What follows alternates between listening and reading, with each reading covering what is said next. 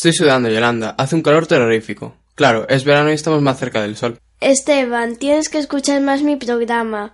No hace más calor por estar más cerca del sol.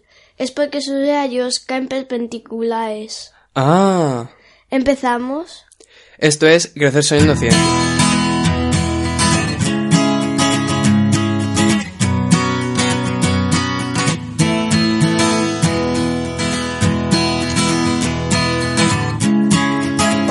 Vamos a variar un poco el orden del programa, ya que va a ser especial. Tendremos a Ángel, el lobo rayado, que nos responderá nuestras dudas sobre Saturno. Hablaremos sobre unas grandes científicas de la NASA y tendremos un debate que grabamos en mi cole sobre la vida en el universo. Pero antes de nada, damos paso a nuestra Laura Marina, Marina, que nos va a hablar de inventos e inventores.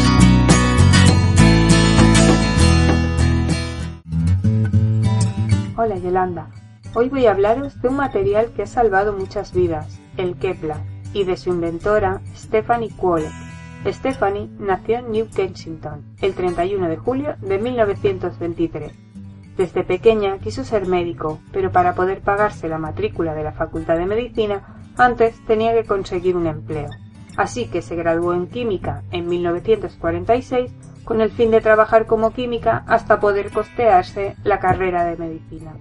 Pero las cosas no salieron como había planeado, ya que al entrar en la empresa DuPont descubrió que le encantaba trabajar como química polimérica y olvidó su sueño de ser médico. En 1965, a los 42 años de edad, sintetizó el Kevlar, una fibra ligera, color dorado, con una extraordinaria resistencia a la rotura, que en la actualidad cuenta con más de 200 aplicaciones, entre las cuales se encuentran la fabricación de piezas aeroespaciales, de cuerdas super resistentes, de material deportivo, equipos de protección individual, paracaídas, materiales de construcción y la más conocida, la elaboración de chalecos antibalas. Esta invención le trajo un gran reconocimiento en el ámbito científico y público, en 1995 recibió por parte de su propia empresa el premio Lavoisier Medal y en 1994 ingresó en el National Inventors Hall of Fame, siendo la cuarta mujer en conseguir dicho reconocimiento. Después de 40 años de trabajo en DuPont, donde llegó a ser la directora del DuPont Pioneering Lab de polímeros, se jubiló en 1986 pero siguió trabajando para acercar a los jóvenes a la ciencia, especialmente a las niñas. Stephanie, que quería ser médico para salvar vida, consiguió ese objetivo a través de su invento, lo que hizo que se sintiera muy afortunada, tal y como ella misma manifestó. Mucha gente trabaja durante toda su vida y no consigue realizar un descubrimiento que beneficie al resto de la gente. No creo que haya nada más satisfactorio que salvarle la vida a alguien.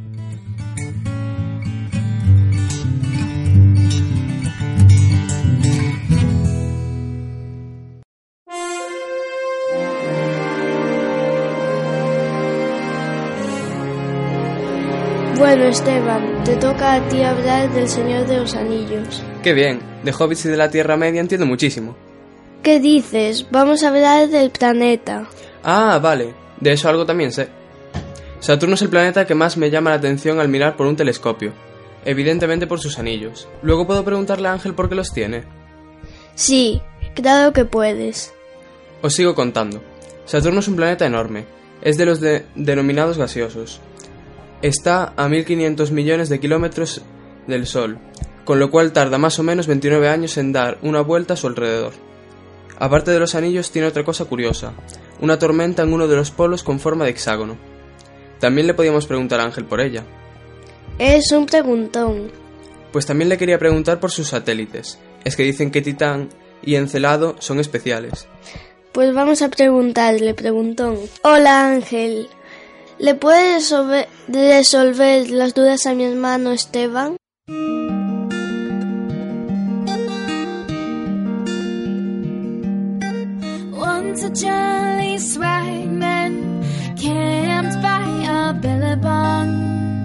Hola Yolanda y Esteban. Pues sí, la verdad que observar Saturno con un telescopio es verdaderamente apasionante gracias al sistema de anillos que el planeta gigante tiene. Y justamente ahora, estos días de, verano, se puede ver muy bien cerca de, la constelación del, escorpión. ¿Verdad? Está en la constelación de, de Ofiuco, la decimotercera constelación zodiacal. Y si podéis tener la oportunidad de mirarlo a través de un pequeño telescopio, vais a ver claramente que tiene estos, estos anillos alrededor. Pero ¿qué son los anillos de Saturno? ¿De qué están hechos?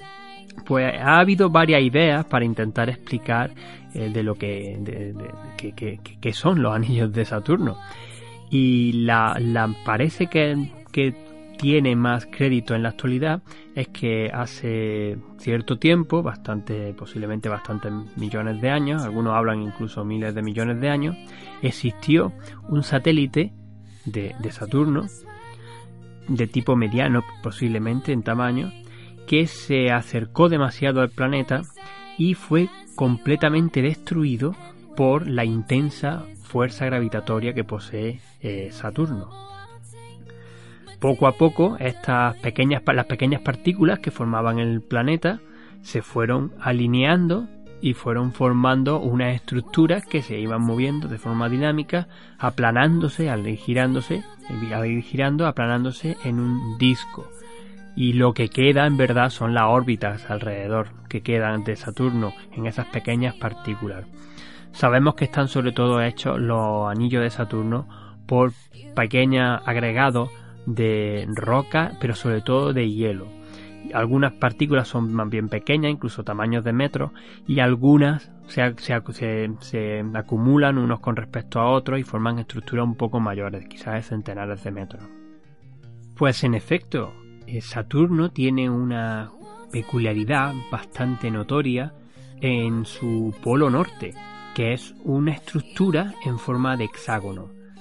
Esta fue detectada por primera vez en los años 80 por la sonda Voyager y después se ha podido observar incluso con el telescopio espacial Hubble y desde Tierra. Es más, ahora mismo los astrónomos aficionados, que algunos de ellos poseen un equipo muy notable, son capaces también de distinguirla eh, perfectamente bien en esta, en esta época en la que el, polo norte de Saturno está mirando en cierta forma hacia la Tierra. También por lo que ahora mismo en esta época vemos los anillos mucho más desplegados y es mucho más, más fácil. Eh, eh, es, enorme, esta estructura es incluso más grande que la Tierra, tiene unos 13.800 kilómetros de, de longitud. Y lo que se cree es que es una especie de onda estacionaria, algo que ocurre dentro de los fluidos, porque al fin y al cabo la atmósfera de Saturno, igual que la atmósfera de los planetas gigantes, es gas, que un gas se trata con tipo fluido, y, y entonces estas estructuras, algunas de ellas, se han podido reproducir incluso en, en laboratorio donde tiene un fluido que gira, que está rotando y se pueden formar estructuras parecidas, algunas veces tipo hexágono, otras veces incluso también un tipo más triangular. Aunque en verdad, en detalle, ¿por qué se ha originado el hexágono que vemos en el polo norte de Saturno? Todavía un misterio por resolver. Saturno posee una variada cohorte de satélites a su alrededor. Algunos son relativamente pequeños, pero varios de ellos son súper interesantes. Y de ellos destacamos sobre todo dos, efectivamente, como habéis dicho, Titán y Encélado. Titán es un cuerpo que es más grande que Mercurio. Es enorme, pero claro, al estar alrededor de Saturno sigue siendo un satélite, no es un planeta, es un satélite. Y desde hace tiempo, de hecho hay incluso indicios a principios del siglo XIX por el astrónomo español José Comás y Solá, que tenía, que se, había parecido que tenía una atmósfera eh, en, este satélite Titán y luego se confirmó que efectivamente tenía una atmósfera. Incluso había los primeros indicios es que eh, podría ser bastante densa y de que eh, podría tener similitud a la atmósfera que se cree tenía nuestro planeta, la Tierra, hace 4.000 millones de años, más o menos cuando fue a, comenzó la vida en nuestro, en nuestro planeta.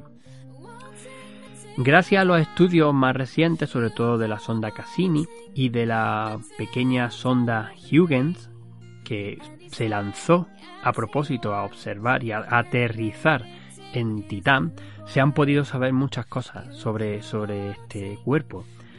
En particular que está la atmósfera sobre todo llena de metano. Está completamente eh, llena de este, de este material que está a 178 grados bajo cero y se combina con unas altas presiones que ocurren en la superficie de, Titán y entonces tenemos un juego parecido a lo que pasa en la Tierra con el agua. En, en, la Tierra, en la superficie de la Tierra, podemos encontrar el agua en estado líquido, en el estado sólido y en estado gaseoso. Pues en la superficie de Titán podemos encontrar el metano en estado sólido, en estado líquido y en estado gaseoso. De tal forma que hay un ciclo del metano y llueve metano y hay ríos, lagos de metano sobre la superficie de Titán y algunos de ellos también compuestos por hidrocarburos. La verdad, un sitio altamente fascinante que todavía no conocemos muy en detalle, así que habría que ir a investigar. La otra gran sorpresa vino del pequeño satélite Encélado, que es bastante pequeñito, tiene solo unos 500 kilómetros de diámetro. En tamaño es más pequeño que todo lo que son las islas británicas. Pero también llamó la atención porque se veía que su superficie parecía bastante joven, porque apenas tenía, sobre todo una parte del, del satélite, apenas tenía cráteres de impacto y se veía pues que era bastante compuesto sobre todo con hielo, con ciertas estructuras muy suaves, como si hubiese habido mucha actividad geológica pues hace, hace muy poco. Y en efecto, en el año 2005 la sonda Cassini que estaba allí en, Saturno, fue capaz de detectar una especie de chorros de agua que salían del polo sur de Encélado. Vamos, y eran muy evidentes, eran varios de ellos, y esas partículas eran agua que se estaban liberando hacia, hacia el espacio.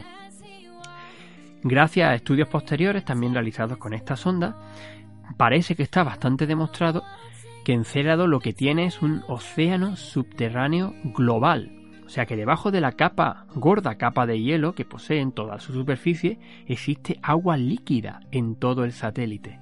Esto es verdaderamente apasionante, porque si existe una actividad geológica o fuentes termales en el interior de, debajo de, ese océano, en, en Encélado, quizá podrían tener las condiciones propicias para que se pudiera formar la vida y mantener la vida. Así que este pequeño cuerpo alrededor de Saturno, Encélado, es uno de los mejores candidatos que tenemos ahora mismo en el sistema solar a encontrar vida aparte de en la Tierra.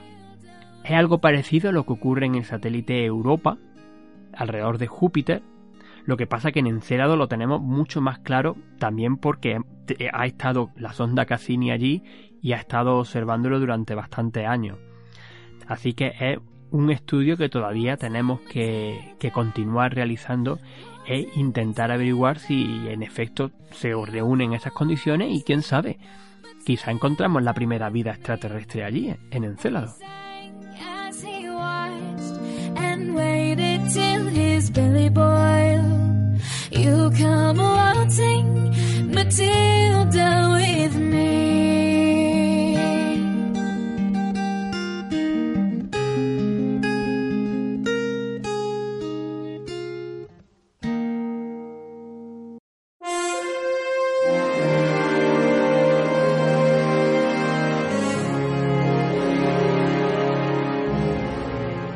Muchas gracias Ángel por tus aclaraciones. También os invito a que busquéis fotos que envió la sonda Cassini que está acabando su misión en Saturno después de 13 años. Saturno era el dios romano de la agricultura. Estaba representado como un anciano con larga barba blanca. En su honor se celebraban las Saturnalias unas importantes fiestas romanas que se hacían el 25 de diciembre. Los cristianos más tarde usarían esa fecha para celebrar el nacimiento de Jesús.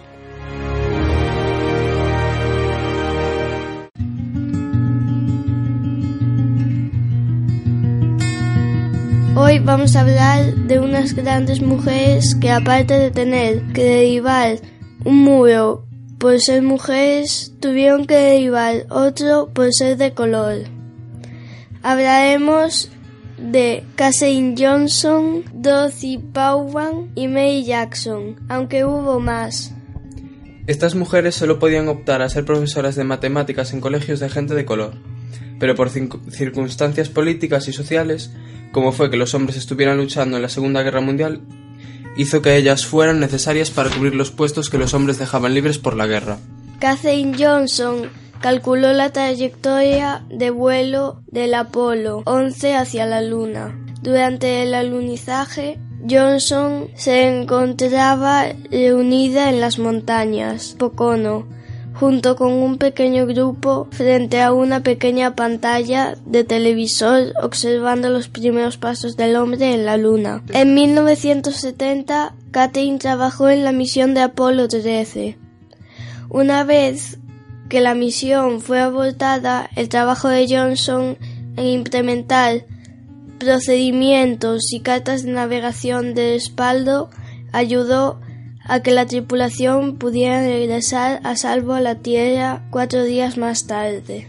Dorothy Vaughan fue una matemática afroamericana que en 1949 se hizo cargo de la dirección de la West Area Computers, un equipo de trabajo compuesto exclusivamente por mujeres afroamericanas con formación matemática. Mary Winston Jackson fue una matemática e ingeniera aeroespacial.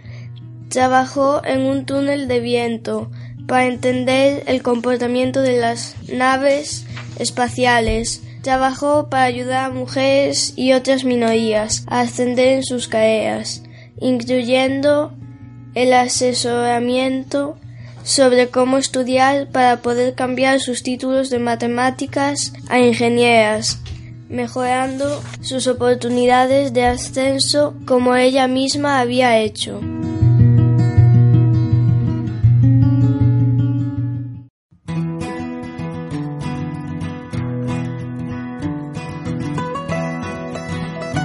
Hoy tenemos una experiencia muy divertida e interesante que hicimos en mi cole. Estamos en el Colegio Juventud, en mi cole. Mis compañeros van a hacer un debate muy interesante sobre la existencia de vida en el universo. Os dejo con ellos. Nosotros creemos que no hay vida porque los científicos nos informan de lo que hay en el espacio. Pero nada, pero no hay nada. Aparte, cuando vemos documentales del espacio, vemos no, vemos nada extraño. Y cuando vemos vídeos de todos los planetas, no eh, que no hay nada que nos llame la atención. Los científicos están investigando mucho si hay vida en solo en nuestro planeta o en planetas más alejados de la Tierra. Nuestro grupo va, va a defender que sí, hay vida en otros planetas. Defendemos eh, que sí, porque en Marte se ha encontrado e eh, De vez en cuando a NASA corta a señal misteriosamente. Máis de unha, de unha ocasión eh, o, o cortaron demasiado tarde e apare, eh, nas primeiras milésimas de segundo aparecen cosas no ceo que non debería haber estilo estrelas, planetas, etc. Ademais, na Segunda Guerra Mundial aparecieron sacaron unha foto duns eh, aviones de guerra eh, ao lado dun ovni. Esa persona que sacou desapareceu misteriosamente.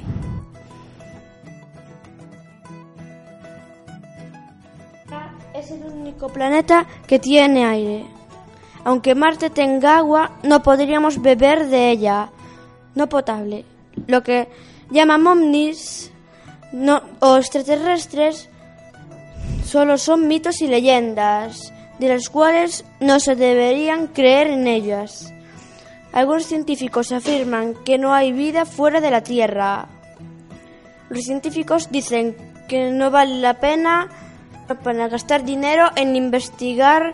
Creemos que es que es un paso a que no haya vida en otro planeta que no sea la Tierra. La Tierra es el único planeta que su temperatura es equilibrada.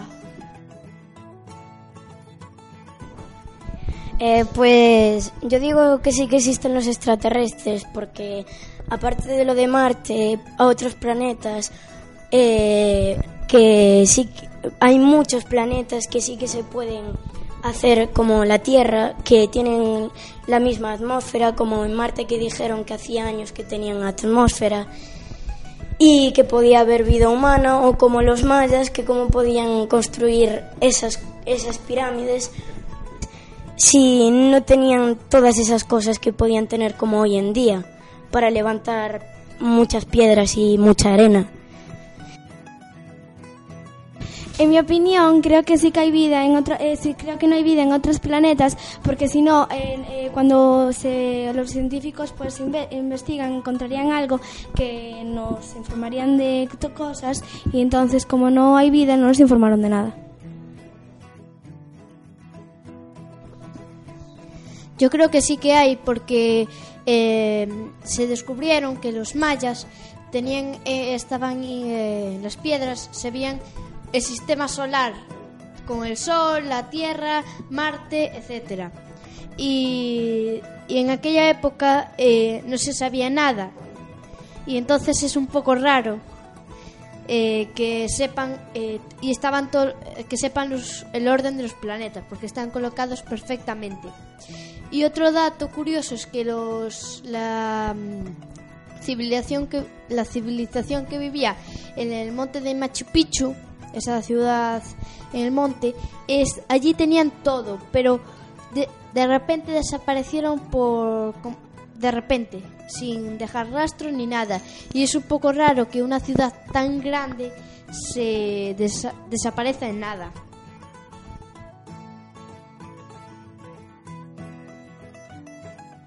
A lo mejor en Marte, aunque encontraran agua, eh, y aunque tenga atmósfera, a lo mejor no están buenas condiciones para vivir y no se podría vivir como en la Tierra y haciendo vida normal. Entonces, por eso creemos que no. Porque aunque se puede ir para allí, em, el agua, por ejemplo, aunque allí vivan algunos seres vivos, a lo mejor ellos pueden vivir en esas condiciones, pero a lo mejor nosotros no podemos vivir con esas mismas condiciones.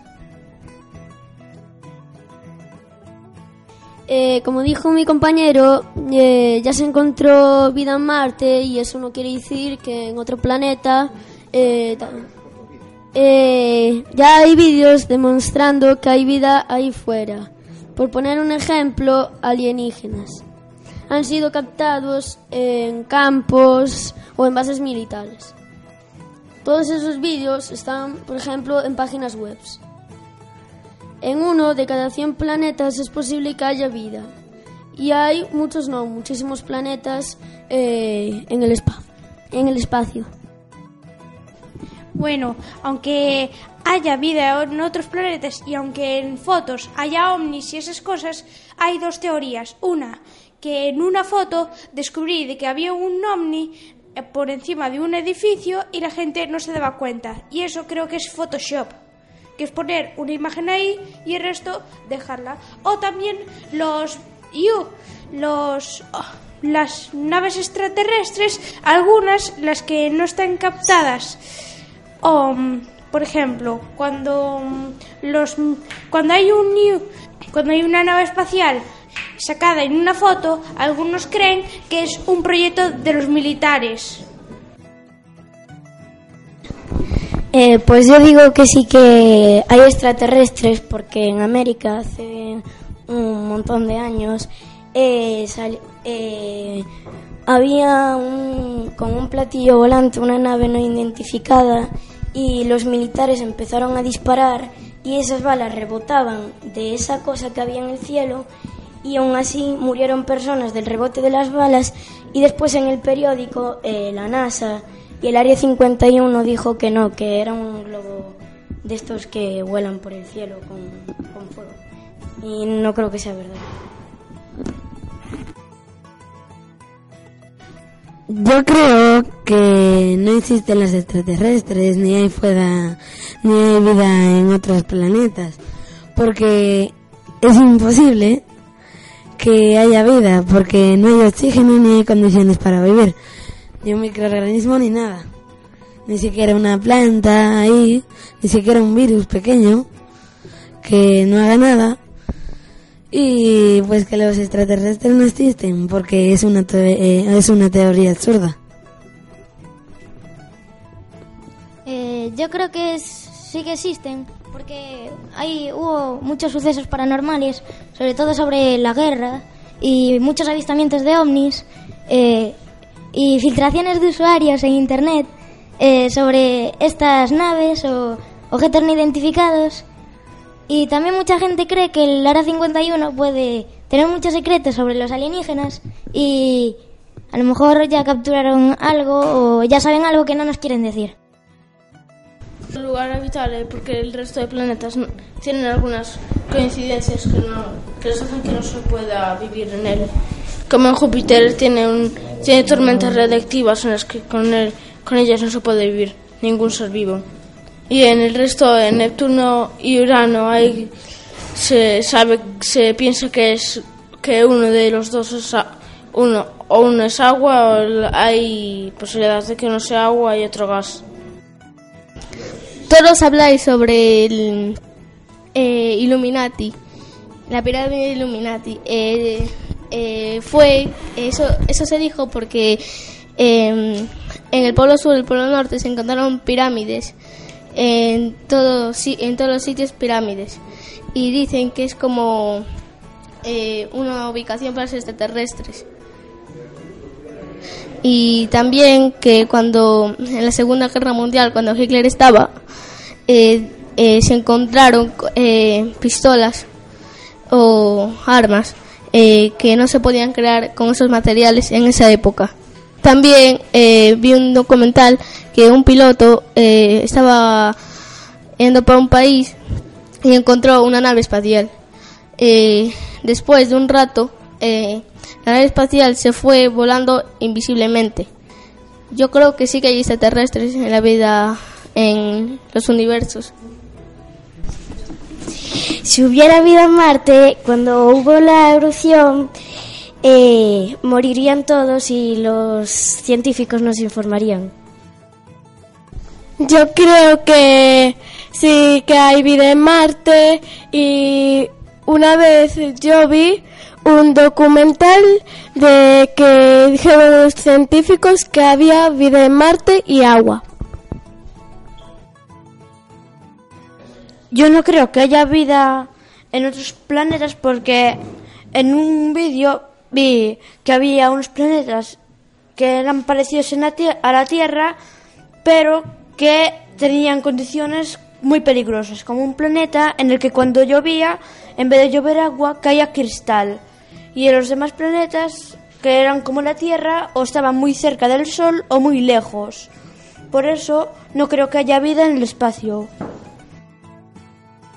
Eh, casi todos los de no eh, del grupo no están hablando de, por ejemplo, Júpiter, como habló Germán, pero eh, no se trata solo de la galaxia de la Vía Láctea, hay muchísimos más universos y planetas donde puede haber condiciones buenas para vivir. O como dijo Ari en Marte cuando arrasó todo. Pero una vez que arrasó todo, se puede volver a crear vida desde, desde el cero.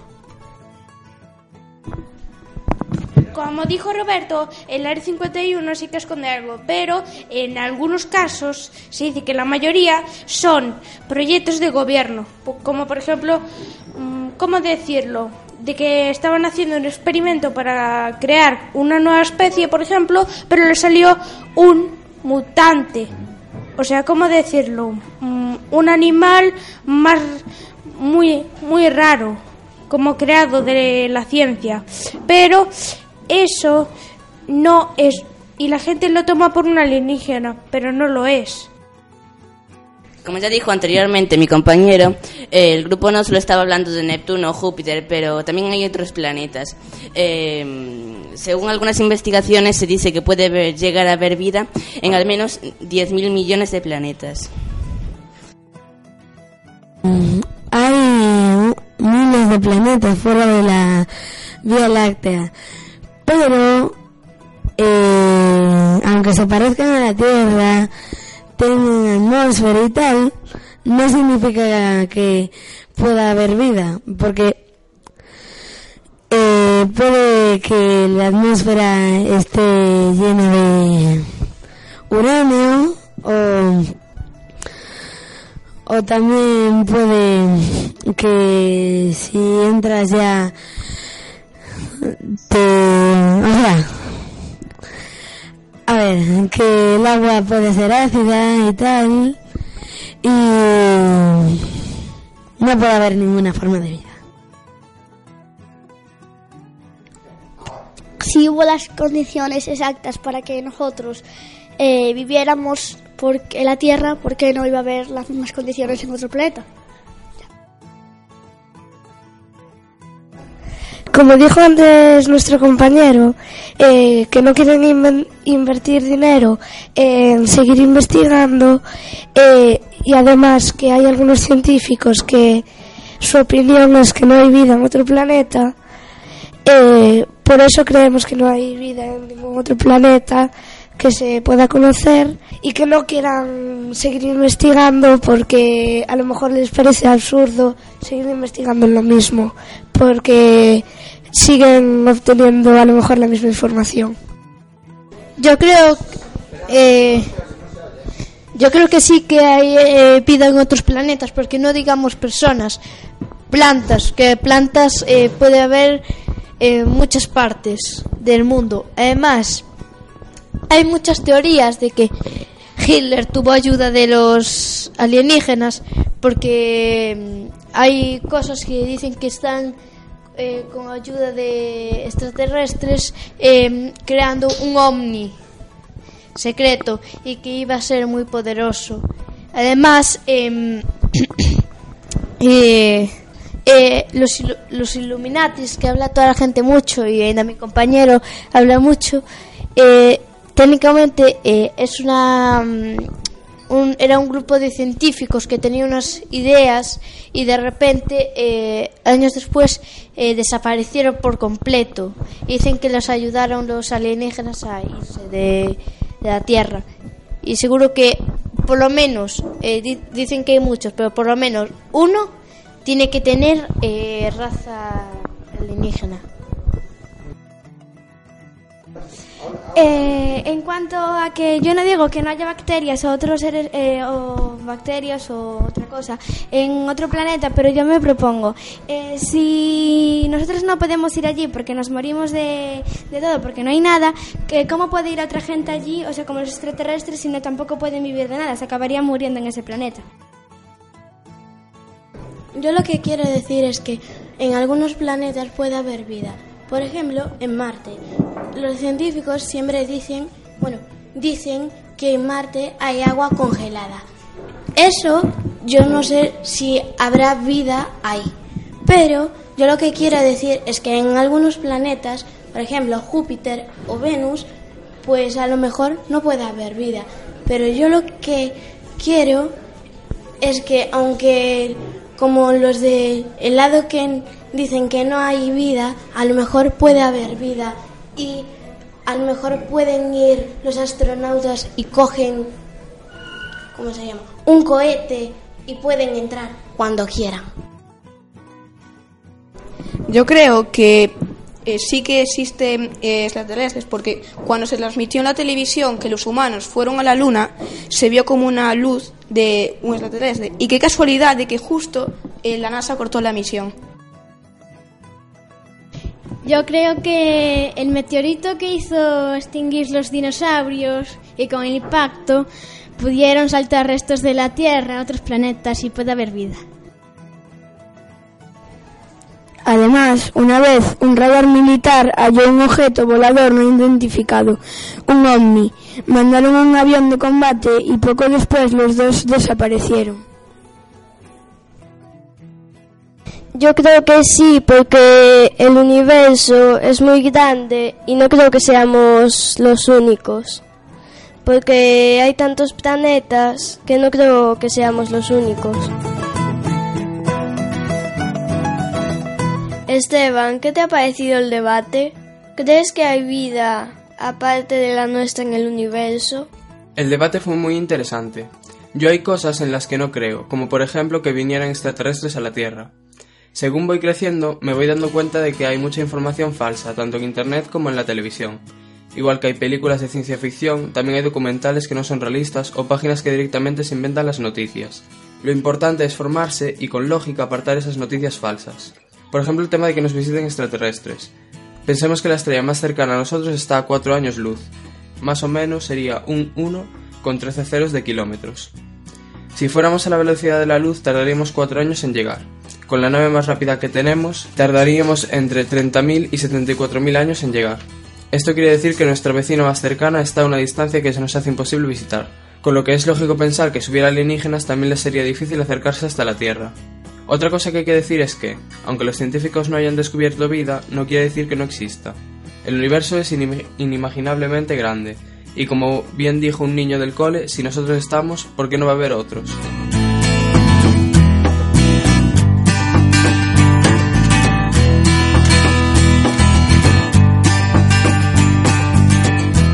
Vamos a dejar aquí. Crecer Soñando Ciencia se va a coger las vacaciones de verano para preparar nuevos temas con alguna excursión que tenemos preparada. Acordaos que os contaré alguna cosilla del verano por Twitter arroba crecer y cualquier cosa que queráis comentar nos tenéis en nuestro email crecerciencia.gmail.com Ya nos despedimos Esteban y yo. Que paséis un buen verano. Chao.